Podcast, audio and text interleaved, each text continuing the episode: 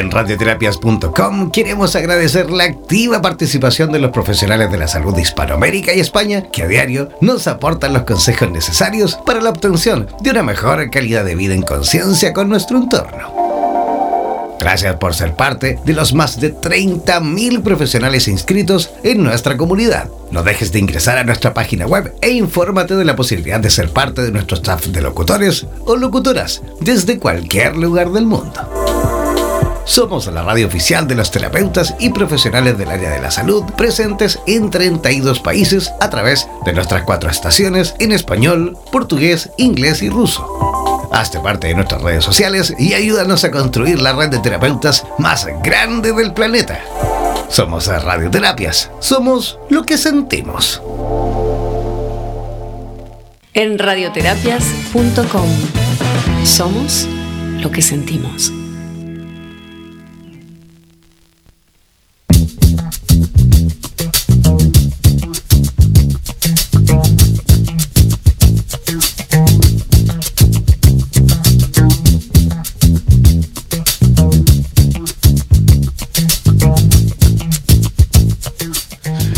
Están? Muy buenas noches, comenzando en vivo y en directo a través de nuestra señal en español de radioterapias.com.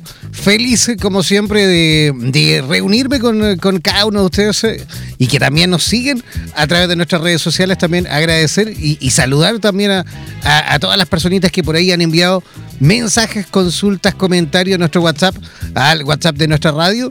No olviden que pueden escribir, incluso participar en, el programa de esta noche, a la más 569 72 427060. ¿No alcanzaste a tomar apunte? Bueno, repito, no te preocupes. El más 56972 427060. Ese es el WhatsApp de Radioterapias en Español para todos aquellos que quieran, por supuesto, participar, ya sea con preguntas, comentarios, sugerencias, saludos, todo lo que quieran, lo pueden hacer, por supuesto, a través de ese WhatsApp. Eh, el programa de esta noche aquí en Junta Médica va a ser un programa, por supuesto, y como siempre, especial. En esta oportunidad tendré la oportunidad de, conversar con un eh, tremendo profesional, un tremendo médico él está conectado desde la ciudad de Tena, en Ecuador. Él es especialista en medicina familiar, es máster en eh, alergiología, o sea, en alergias, y es diplomado en higiene y epidemiología, además también especializado en temas relacionados con el VIH. Así que, ¿qué le parece si desde ya, por supuesto, comenzamos a recibir y a saludar al doctor Roberto Sánchez de Lozada? ¿Cómo está, doctor? ¿Cómo estás? Muy buenas noches, John. Un saludo a toda la audiencia de esta prestigiosa radio que es de gran ayuda para la población. Muchísimas gracias, doctor, por aceptar nuestra invitación. Estamos realmente felices de que de, de poder conversar con usted esta noche. Además que usted ha puesto un tema que es fundamental y que de hecho vamos a empezar dentro de nada a conversar muchísimo y hablar. Yo creo que la gente, al menos aquí la población, aquí en Chile, en donde se encuentra la radio, por ahí no entiende mucho, no conoce mucho esta especialidad, eh, pero vamos a hablar justamente de la importancia de los médicos de familia, los médicos familiares, que aquí en Chile, insisto, por ahí la especialidad no es muy conocida pero eh, me gustaría usted, doctor, si usted puede, por supuesto, en, simple como siempre, poder explicarle a la gente qué es el médico de familia, qué, cuál es su labor, cuál es su especialidad realmente, cómo trabaja.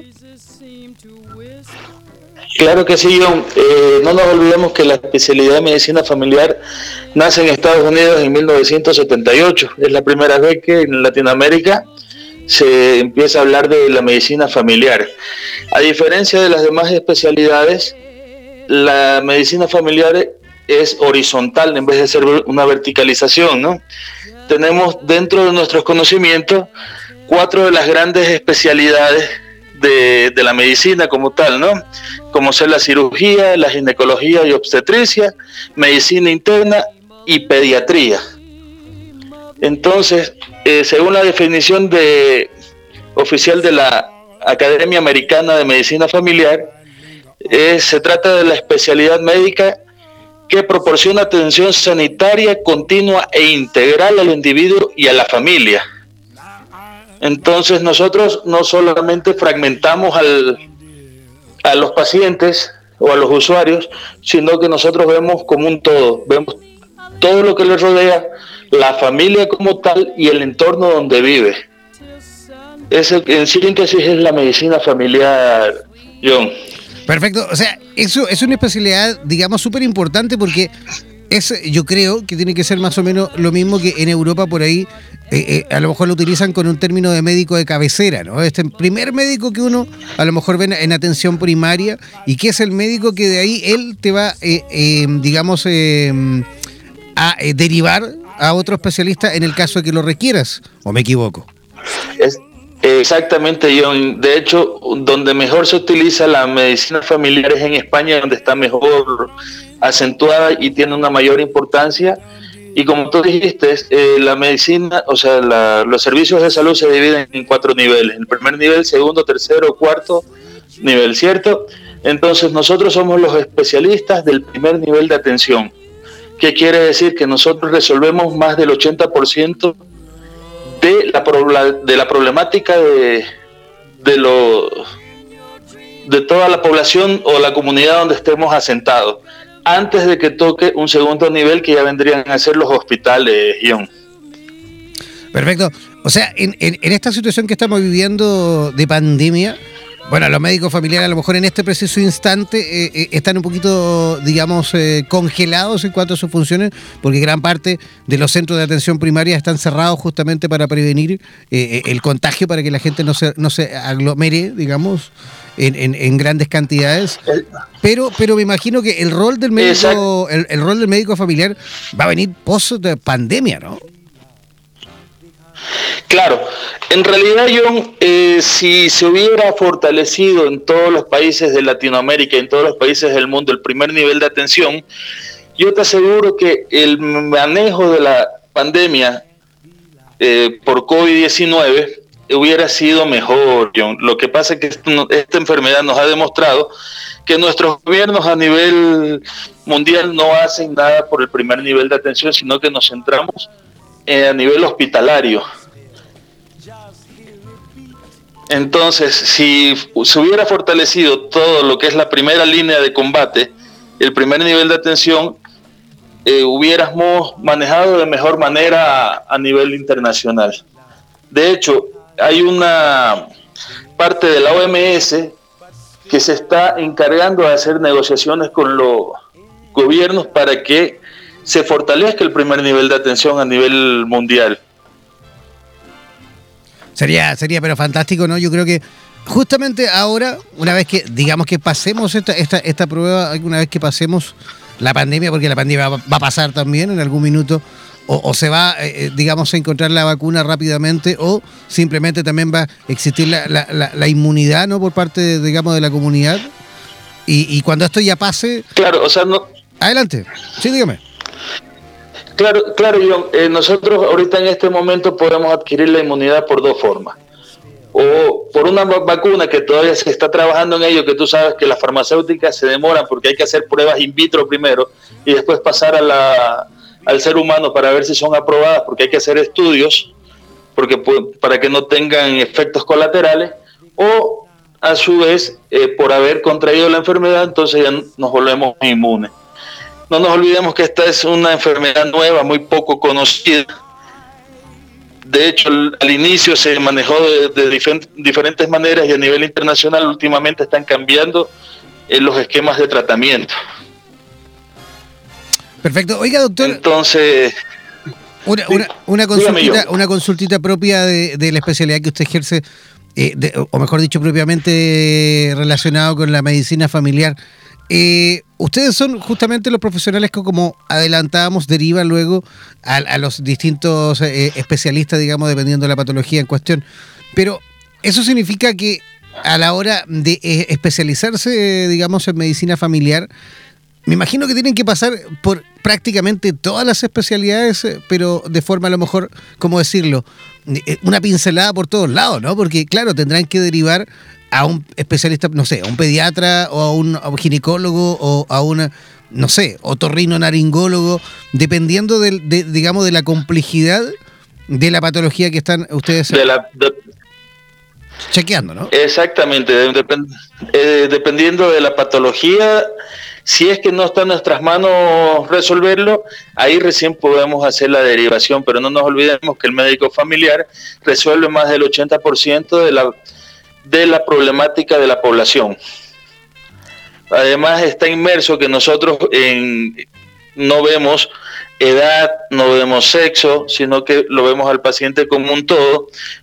Por, por como tú mismo lo dijiste, pasamos por todas las especialidades. En España, por ejemplo, la, especialidad de medicina familiar son cuatro años. En, acá en Ecuador son tres años. Sí, y eh, pasamos por todas las especialidades, principalmente las cuatro fundamentales del eje de la medicina, eh, de las grandes especialidades como son llamadas. Sí, bueno, yo tuve la suerte de, vivir 10 años de mi vida en España y recuerdo, por eso, por eso le comentaba lo del médico de cabecera.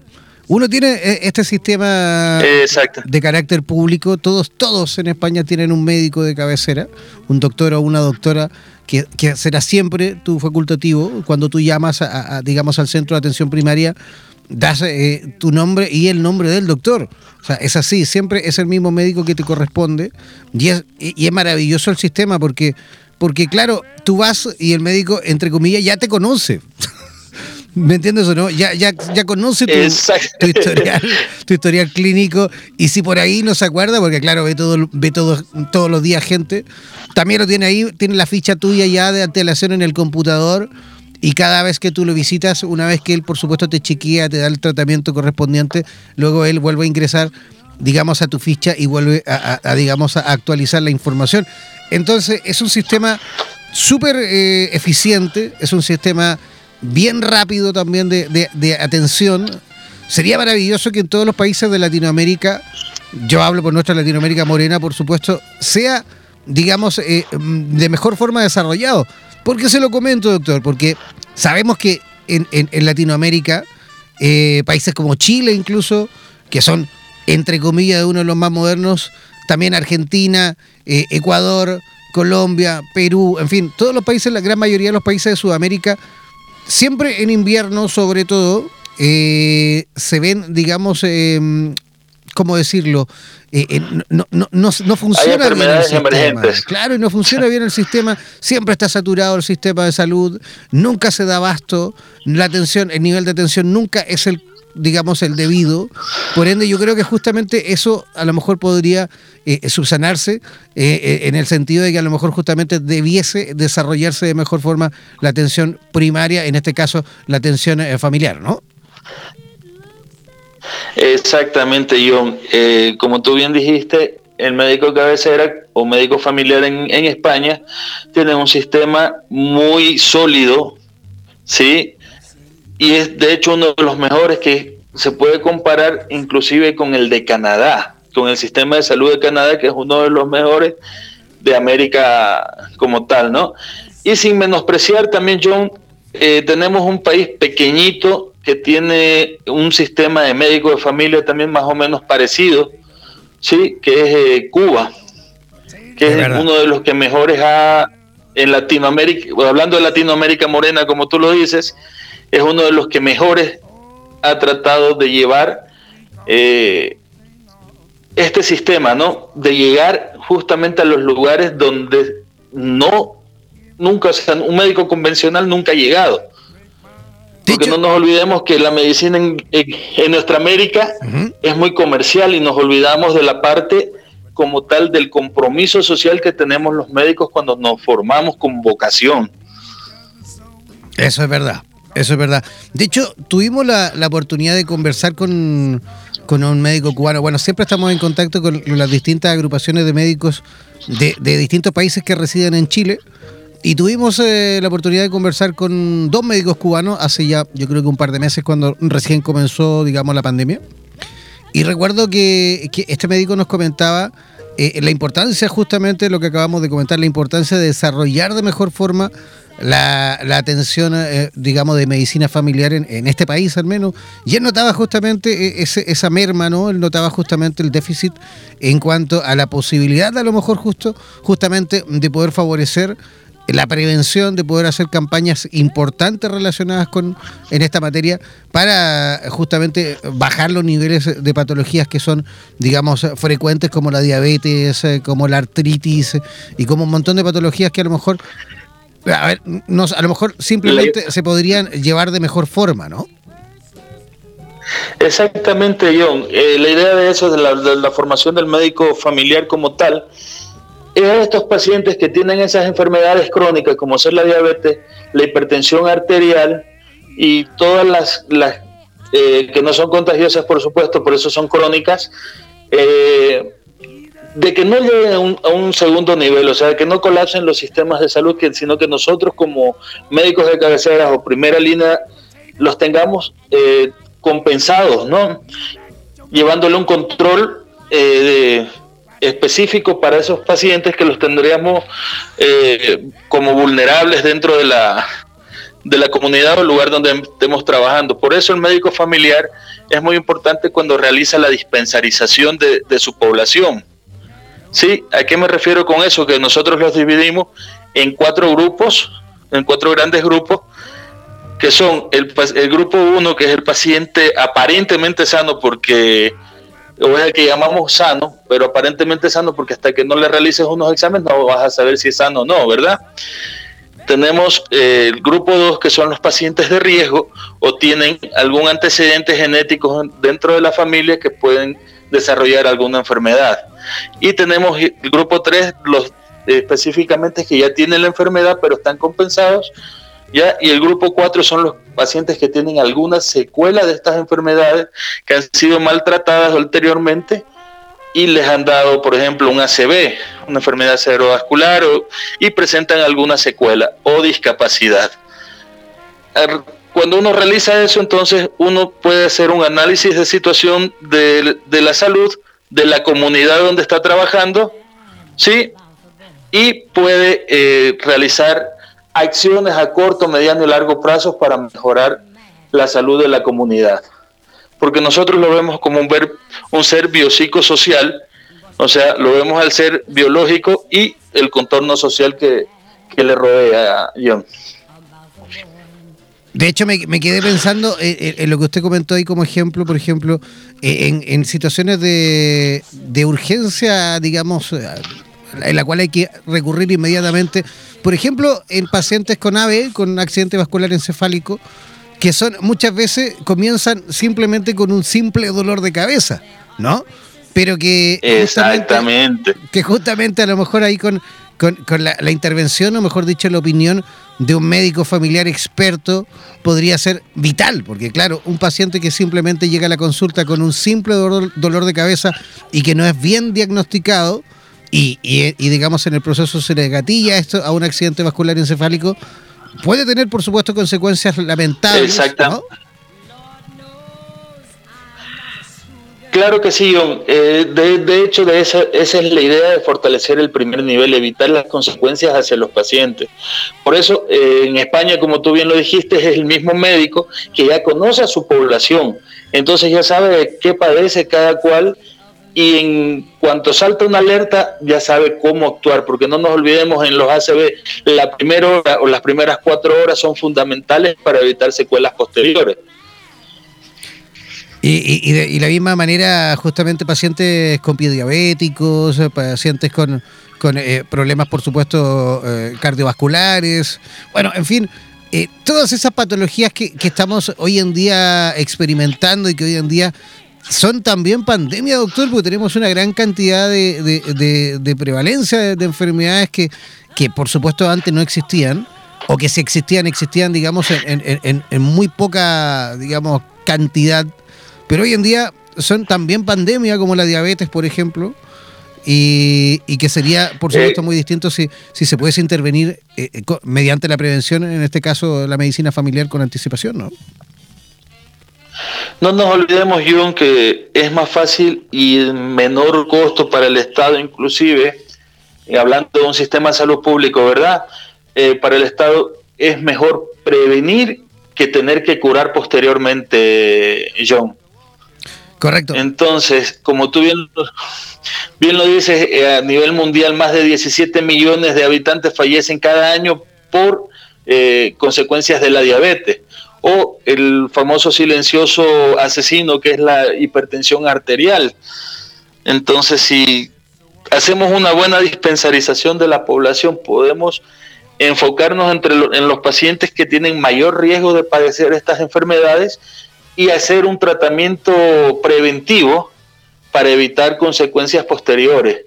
Porque no nos olvidemos que es, más, es mejor, eh, como tú le dijiste, promocionar, enseñar nuevos estilos de vida, ya cambiando los estilos de vida a un paciente con diabetes y enseñarle que esa, esa enfermedad no se va a curar, sino que se va a controlar y se puede vivir tranquilamente con ella.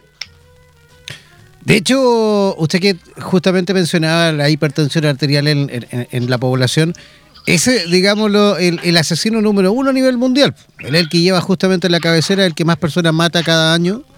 Y, y es, digamos, eh, una de las, eh, no sé, eh, patologías más recurrentes y, y, que por ahí, digamos, como se dice aquí en Chile, pasa más piola. O sea, pasan muchas veces eh, eh, sin darnos cuenta y, se Desapercibida. Claro, desapercibida completamente y la gente se empieza a dar cuenta simplemente, o mejor dicho, solo cuando ya eh, se ha agravado, digamos, cuando están muchas veces con crisis hipertensiva, pero antes muchas veces pasa completamente desapercibido, ¿no? Exactamente. Y mucho, si, si la enfermedad la diagnosticas antes, o sea, en los primeros episodios de la, de la enfermedad, tranquilamente puedes cambiar un estilo de vida sin tener a veces que, recurrir al, al, tratamiento medicamentoso, cambiando estilos de vida, de alimentación sobre todo. Tú mencionabas algo muy, muy cierto. En los tiempos antiguos prácticamente de nuestros abuelos, la alimentación era saludable, tenían la cantidad de estrés que tienen hoy, a diferencia de que hoy vivimos al minuto, como se dice, y siempre estamos pensando en un mañana y, y lastimosamente el estrés nos está trayendo mucha consecuencia en, en, la población y mucho más si tienes factores de riesgo, ahí es donde comienzas a debutar y como tú dices, ya cuando tienes secuela de, de, esa enfermedad. Oiga, doctor, y, no debemos olvidarnos, por supuesto, y no dejar de comentar también de el famosísimo VIH. Eh, especialidad que también usted, por supuesto, conoce muy bien, patología que usted conoce muy bien y que usted justamente se ha especializado en eso. Eh, es otra pandemia también, también muy presente a nivel mundial, ha avanzado muchísimo, sigue avanzando. Y, lo más probable es que siga avanzando en, la medida de que, por supuesto, las autoridades y, por supuesto, la población no se ponga las pilas. Yo me refería a las autoridades porque creo que todas las campañas que se han hecho a nivel global no han dado resultados. ¿eh? Exactamente, John, es así.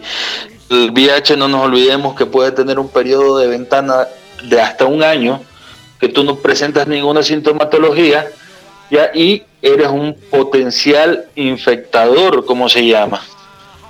Entonces, eh, tantas medidas que, que hay, John, de prevenir el VIH, ¿sí?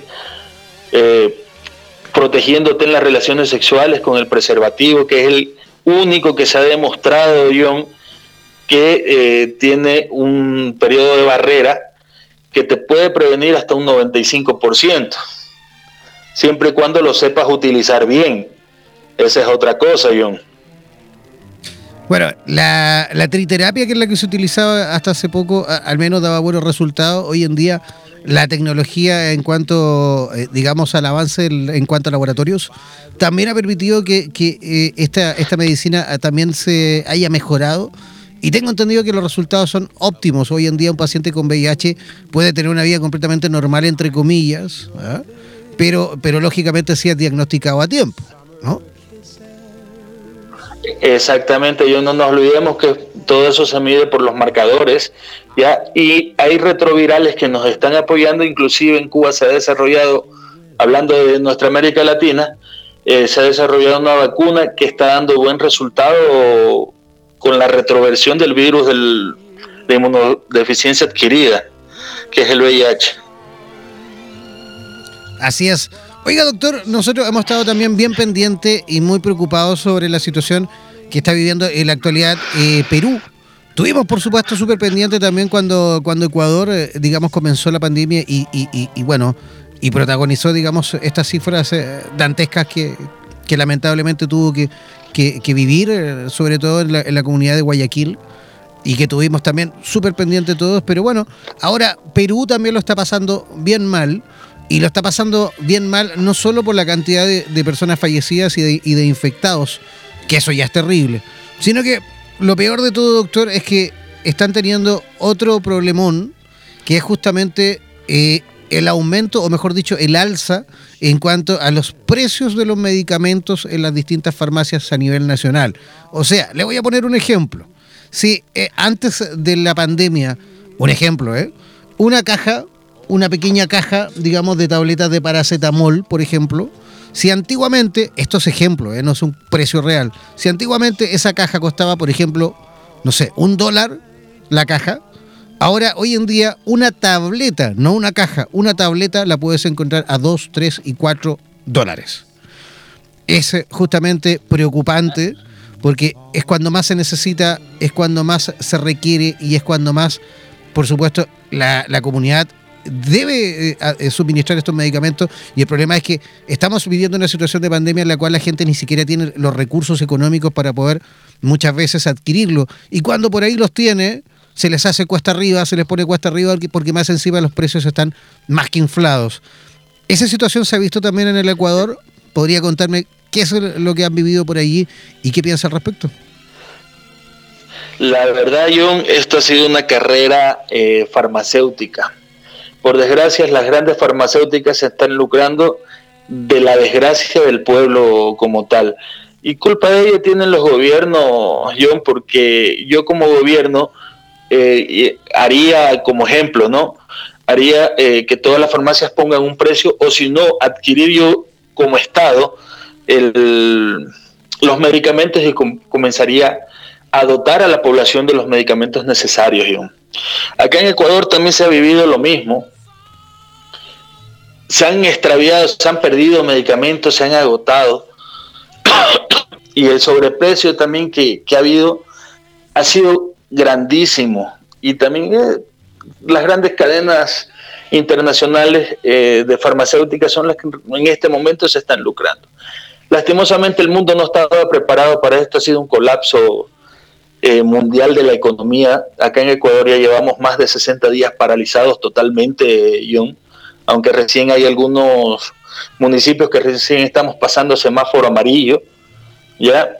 pero hay otros que recién están comenzando con, los brotes de, de esta enfermedad y no vemos eh, resultados por parte del Ministerio de Salud Pública, que debería ser el ente rector en toda Latinoamérica, para llegar al que menos tiene con los recursos o con los medicamentos necesarios. Eso nos falta un poquito más de la organización y que los estados en realidad piensen por el que menos tiene. Oiga, doctor, y usted desde su perspectiva, desde su visión como médico, desde también eh, el trabajo que han tenido, me imagino, hasta la fecha desde que comenzó la pandemia, bueno, antes también, por supuesto, pero, pero sobre todo en esta temporada de pandemia, ¿cómo, cómo podría usted, digamos, eh, valorar y cómo podría usted, eh, sí, valorar justamente el trabajo y el desempeño que ha tenido la Organización Panamericana de la Salud, en este caso en el continente? Bueno, hablando de la, Organización Panamericana de la Salud, la Organización Mundial de la Salud, que la Panamericana depende de la Mundial, entonces eh, se equivocaron en, un principio, John. Se equivocaron porque como nadie conocía y muchos eh, comenzamos a optar eh, por los protocolos que se habían utilizado en China, ¿sí? Con cierta cantidad de pacientes y lastimosamente el error eh, costó muchas vidas. Hoy por hoy ya se conoce un poco, un poco más, no, no se puede decir mucho, un poco más de la forma de que ataca al, ser humano este, este virus que es letal. Y gracias a ello y a la aparición de medicamentos de bajo costo y que tenemos en Latinoamérica, John, se ha tratado y se ha mejorado un poco eh, los protocolos a nivel internacional, hablando de Latinoamérica, y se está tratando de hacer homogéneo y que todos los estados traten de, trabajar de la misma manera. Pero sí le faltó un poco más de organización a la, al ente regente de la Organización Panamericana de la Salud. Debieron abrir más estudios a nivel internacional, países donde estaban más colapsados por este, y tratar de, de eh, sacar estudios concluyentes con respecto a los protocolos realizados en, en esos países. Perfecto. Oiga, eh, usted algo recién comentaba también con respecto a que hay algunas, eh, digamos, localidades del Ecuador y también en el resto de nuestra Latinoamérica moneda que están recién comenzando a tener los primeros casos, digamos, de coronavirus. Pero hay, hay preguntas que nos llegan constantemente a nuestro WhatsApp y hay una, sobre todo la que más, digamos, ha llegado y que por supuesto la encontramos súper importante y, que es de vital importancia entender, por supuesto, eh, es que, a ver, por ejemplo, Argentina. Argentina cuando comenzó la pandemia, el presidente decretó que nadie podía salir de sus casas y que de hecho esa medida la siguen, digamos, eh, desarrollando. Han abierto un poquito más, a lo mejor se han eh, eh, justamente flexibilizado un poquito más, pero, pero todavía siguen con, la situación, por supuesto, en la cual la población no debe salir a la calle y eso ha ayudado y ha, favorecido muchísimo a que las tasas que tienen ellos en cuanto a contagio y también de mortalidad sean bastante bajas, digamos, eh, eso comparándolo con, con, la cantidad de habitantes que ellos tienen. Pero las preguntas que nos llegan siempre tienen que ver con algo fundamental. O sea, claro, a lo mejor ellos se encerraron, es por eso que no tienen la cantidad de contagios que tienen. Pero el COVID no tiene tiempo, ¿no? El COVID no, no tiene temporada. No es que ahora esperemos que pase el invierno, nos encerramos todo y cuando acabe el invierno empecemos a salir y todo bien porque ya pasó. O sea, el COVID te puede dar ahora o te puede dar en octubre o te puede dar en noviembre o te puede dar mañana, ¿no? Cualquier rato. ¿Sí o no? Exactamente, exactamente, John. El problema, Dios quiera que no se repita lo mismo que 1918 con la fiebre española. Que en la el primer brote, eh, 4 o 5 millones de habitantes fueron los que fallecieron. Dijeron, se acabó la fiebre española, volvieron a abrir todo. ¿Y eh, qué fue lo que pasó? casi alrededor de 50 millones de habitantes fueron los que fallecieron por, por dicha enfermedad. Lastimosamente, mientras no, no se encuentre la vacuna la, para inmunizar a las personas, ¿ya? Por, por eso te, te, dije en un inicio que nosotros podemos inmunizarnos por dos formas. Adquirida ya cuando pasaste la enfermedad y te quedaron los anticuerpos o por medio de la vacuna. Mientras no tengamos la vacuna, todos estamos expensos a enfermarnos cualquier día y, por desgracia el COVID vino para quedarse. Entonces, Dios quiere que no se Dios quiere que no se repita lo mismo de 1918, John. Y Dios quiere también que avance rápido el desarrollo de la vacuna, entonces, ¿no? Están, supuestamente dicen, he estado leyendo artículos de, de Irán, que de Israel, perdón, un laboratorio de Israel había sacado una vacuna. Pero vuelvo y repito, John, va a ser como los mismos test, rápidos de COVID, que todos están no, eh, están no están aprobados por la FDA, pero dieron la autorización para tratar de realizarlos, ¿no? Eh, eh. Solamente hay seis, seis marcas registradas por la FDA ¿ya? pero no es que estén aprobados por la FDA, sino que solamente ellos dieron la autorización porque que son los que más se acercan exactamente a la realidad. Mm. Estamos viviendo una emergencia sanitaria a nivel mundial que no podemos, eh, como se dice, hacer los protocolos que antes se hacía. Lastimosamente, yo en los países, y sigo insistiendo, y es mi criterio muy personal, que la cantidad de pruebas, o sea, la cantidad de pacientes positivos es directamente proporcional a la cantidad de pruebas PCR que se realizan. Que es la única gol estándar hasta el momento que te diagnostica eh, que tú tienes la enfermedad por COVID-19.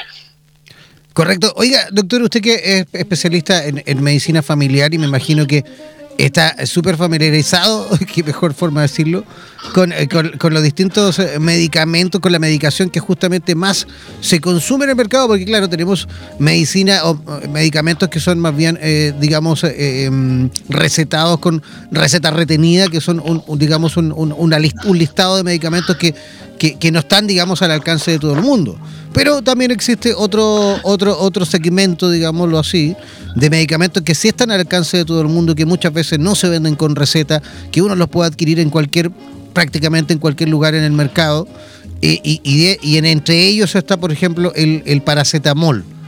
Eh, quiero, le pregunto esto porque hace, no sé, también un par de meses, cuando también comenzó la pandemia, un facultativo coterráneo suyo, ecuatoriano, dio y levantó unas alarmas que luego nunca más volvimos a escuchar, pero él levantó las alarmas justamente con la utilización del paracetamol en pacientes con COVID él algo comentaba, yo no soy médico, pero usted a lo mejor podrá ayudarme o ayudarnos a entender un poquito. Él comentaba que existía eh, justamente un problema ahí a nivel de intercambio gaseoso, a nivel pulmonar, o mejor dicho, a nivel alveolar, eh, justamente por, una sustancia que posee o que, o, que justamente va a mermar, que es el glucatón o, o glucatión, creo que es, ¿no?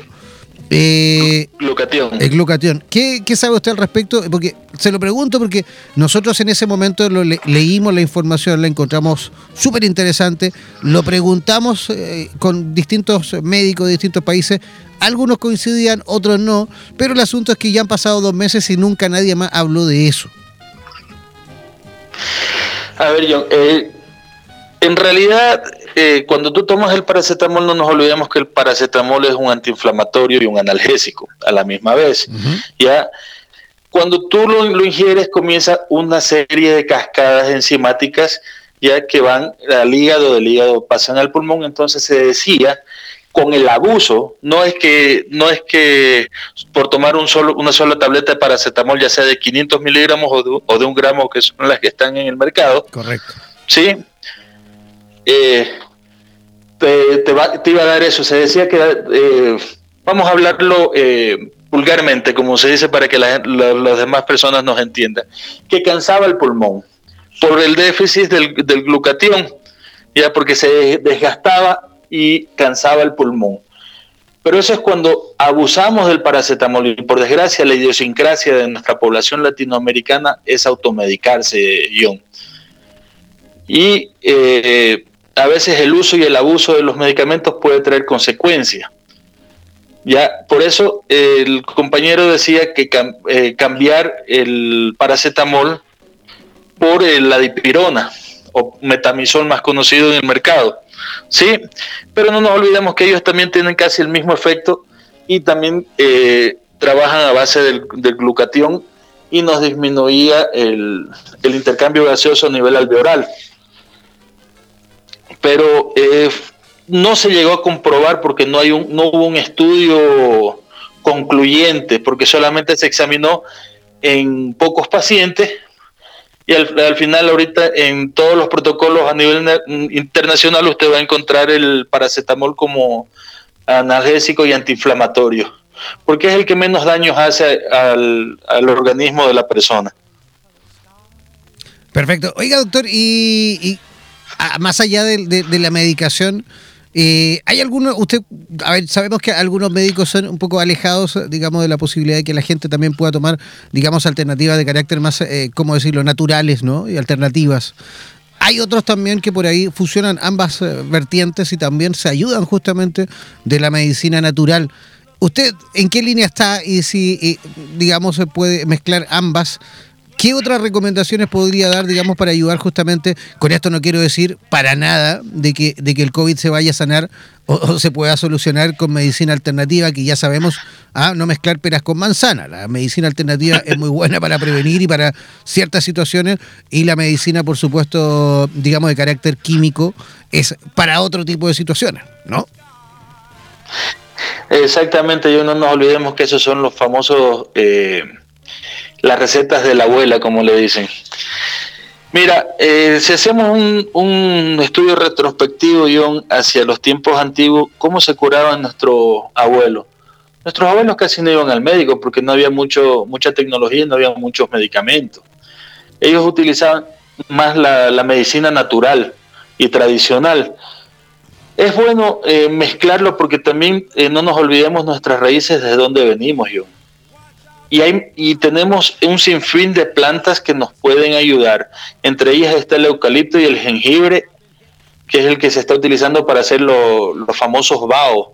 No complica no complica, pero sí puede colaborar porque no, nos olvidemos que nos, el eucalipto tiene un efecto antiinflamatorio también y mucho más si es inhalado nos va a disminuir la inflamación al nivel de las vías respiratorias, sobre todo las vías altas. ¿No? Entonces sí es recomendable hacerlo, pero nunca con abuso, yo. O sea, siempre eh, hacer todas las medidas con, con, cautela y lo mejor de todo es nunca automedicarse, sino que tomar la prescripción del médico, no del, que, del vecino que te dijo, mire, yo me sané con esto, resolví con estos medicamentos, mira, coge. Ningún organismo va a reaccionar igual a ningún medicamento porque un, cada organismo es un ser aparte y es un mundo aparte, entonces eh, podemos, como te digo, también tiene, ser, también tiene, que ser, administrado y, justamente, sí, que mejor dicho, administrado por un facultativo también, ¿no? Sería lo ideal. Lo ideal sería eso. Yo a mí me gusta mucho. He utilizado mucha medicina natural y tradicional desde el año 2011 que me hice especialista, John. Entonces ya estamos hablando casi nueve años y en las comunidades acá en el Ecuador, en el oriente amazónico, he aprendido mucho de los antiguos, de los abuelos o de los chamanes que le dicen acá también, porque no nos olvidemos que nosotros a veces debemos llegar a una comunidad y primero tenemos que hablar con el chamán para que nos dé la autorización de ir a ver a los pacientes. Entonces, qué mejor que interrelacionarnos y tratar de lidiar un poco eh, o mezclar un poco la, cultura de ellos y también por esa parte podemos ganar la confianza y poder hacer nuestro trabajo de mejor manera. Claro que sí. Oiga, de hecho, eh, si, si que existe, digamos, un, déficit, por decirlo de alguna forma, algo que, eh, que realmente es urgente, es justamente que los gobiernos a nivel latinoamericano, me refiero, inviertan muchísimo más, o mejor dicho, inviertan, porque ni siquiera lo están haciendo, inviertan o comienzan a invertir justamente a lo mejor en la posibilidad de, eh, ¿cómo decirlo?, de construir eh, laboratorios que justamente puedan ir, eh, digamos, desarrollando. Investigando. Investigando, pero, a, lo que voy yo, para que sea más simple de entenderlo, es que Latinoamérica tiene una gran cantidad de productos naturales que son altamente beneficiosos. Eh, eh, hay un montón de, digamos, de productos eh, que, se ven solo en... A ver, si uno se va a los Andes, por ejemplo, hay una gran cantidad de hierbas que se encuentran en los Andes. De hecho, de hecho es divertido porque Perú, por ejemplo, Perú tiene una gran variedad en cuanto a productos que, que, los exportan justamente a laboratorios en Alemania y en otras latitudes del mundo para que ellos fabriquen medicamentos. De hecho, la lidocaína, justamente la lidocaína también se obtiene de la cocaína, mejor dicho, de la hoja de coca, que, que, también, de la hoja de coca. que también la tenemos, eh, digamos, en, en, grandes cantidades en, Bolivia, en Perú, en los países, digamos, andinos. Pero la, hoja de coca es una, o sea, tenemos una gran variedad en cuanto somos, Latinoamérica es rico en cantidad de, digamos, de recursos eh, naturales que podrían servir sin duda para elaborar medicación de, de origen natural y que podría, por supuesto, favorecer, pero enormemente, eh, digamos, la salud de, Latinoamérica en general. Y por qué no decirlo del mundo, ¿no? Efectivamente, John, y ya es hora de volcar los ojos de los primeros mundos hacia Latinoamérica, porque nosotros somos, sí, y, insisto, un pensamiento eh, que somos muy ricos, pero pobremente dirigidos, John. Lastimosamente nuestros gobiernos a nivel Latinoamérica se han caracterizado por pensar primero en ellos que eh, favorecer lo que es la, salud de la población. De hecho, eh, según las constituciones de, los estados, el del Producto Interno Bruto deberían, por lo menos para que una salud pública sea sustentable y sea eh, pública, como se dice, llegue a toda la población, deben invertir más del 12% de, de su Producto Interno Bruto, pero si nos analizamos en todos los países, hay países que no llegan ni al 5%. Wow. Entonces sí, sí, sí duele mucho ver, o sea, porque yo tengo una formación y me gusta más una, o sea, yo soy médico por vocación, no por, por lucrarme de, ello, sí, eh, me duele mucho a veces que veo eh, pacientes de extrema pobreza que no tienen un solo centavo para ir donde el médico. Y eso es lo que nos, nos está pagando estamos pagando los platos rotos con esta enfermedad en este momento, porque los estados no invierten en una verdadera salud pública, John. Por ejemplo, acá en el Ecuador tenemos el artículo 32 de la Constitución Política del Estado, te habla de que el, ecuatoriano tiene, debe tener un acceso a una salud pública digna. Y hoy por hoy estamos en una crisis que debe haber una reducción del 15% de los de los médicos en este momento, o sea, de los trabajadores de salud pública, porque estamos en recesión. Entonces, ¿cómo vamos a lograr fortalecer si estamos eh, despidiendo médicos en este momento y una crisis más grande, que es la, enfermedad por, por, el COVID que está cobrando la vida de miles de personas? Lamentable, es lamentable y eso habla justamente de un desconocimiento completo, ¿ah? es, un desconocimiento pero grave de, justamente cómo funciona el sistema sanitario, no solo en el Ecuador, sino que también en el resto del mundo. Si ellos no lo entienden, que por último empiecen a mirar alrededor, que empiecen a mirar a, países a lo mejor incluso desarrollados en ese ámbito, para que empiecen a aprender un poquito cómo funcionan y cómo se hacen las cosas. Doctor, sin duda que este tema da para hablar días, ¿no? Semanas enteras. Largo, largo. Eh, yo creo que la, conclusión final que, debemos llegar, eh, doctor, es justamente es que hay que invertir en, salud preventiva, hay que invertir en medicina preventiva y, y nosotros por nuestra parte no vamos a esperar que por supuesto los gobiernos lo hagan. Nosotros por nuestra parte como radio vamos a hincar el diente ahí. Vamos a comenzar con campañas importantes justamente que vayan en esa línea, en la línea, por supuesto, de la prevención y también en la línea, sobre todo, de la educación, que es la que a nosotros como medio de comunicación nos, eh, digamos, nos convoca, ¿vale? Así que, doctor, quiero, por supuesto, agradecer su, su visita al doctor Roberto Sánchez, ¿dónde y de qué forma las personas le pueden justamente mm, contactar en el caso de que quieran por ahí saber un poquito más de usted, de su carrera, de su profesión. Por supuesto, yo, yo estoy eh, a expensas de ayudar a, al quien lo necesite. Me, me puede contactar al WhatsApp al más 593 96 888 0851 o el consultorio eh, se llama Cuba Medic. Es un, un, consultorio de especialidades donde estamos eh, varios especialistas al servicio de la población. Perfecto. Oiga, doctor, que tenga un lindo fin de semana. Gracias, John. Aquí celebrando el cumpleaños, aquí estamos. ¿Verdad que usted está de cumpleaños? Se me había olvidado. ¿Verdad que me lo comentó que iba a estar de cumpleaños? Así que desde acá le mandamos un abrazote virtual hasta allí. Así que a celebrar, me imagino, en familia, porque estamos todos encerrados, confinados. Pero bueno, disfrútelo con su familia. Sin duda que es un cumpleaños súper especial. Es un cumpleaños que no va a olvidar nunca. ¿ah?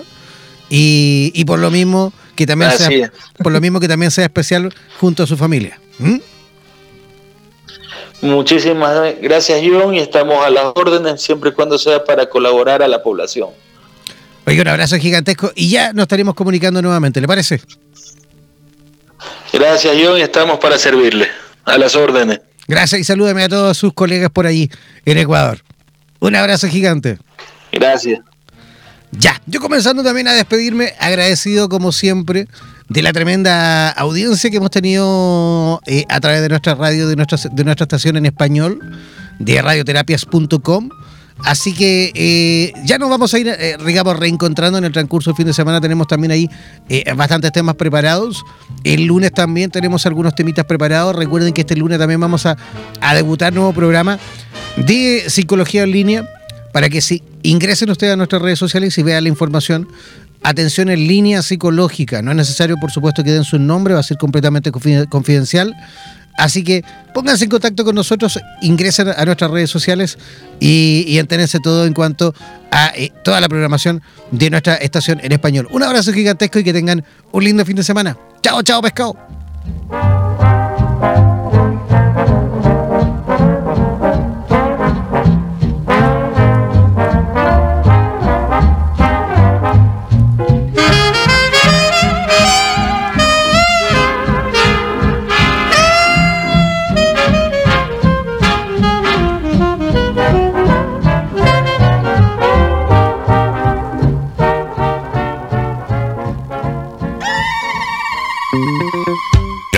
Descargar gratis la aplicación de radioterapias en Google Play y disfruta de nuestra programación continua las 24 horas del día y los 7 días de la semana.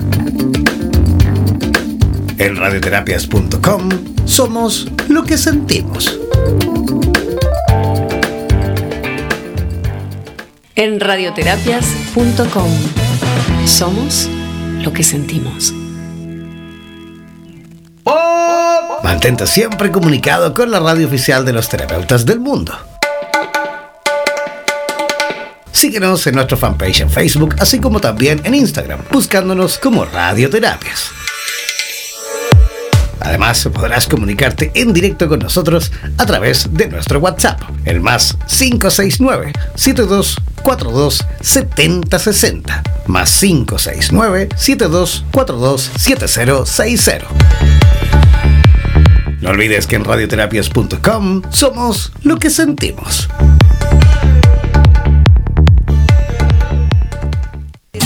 En radioterapias.com somos lo que sentimos.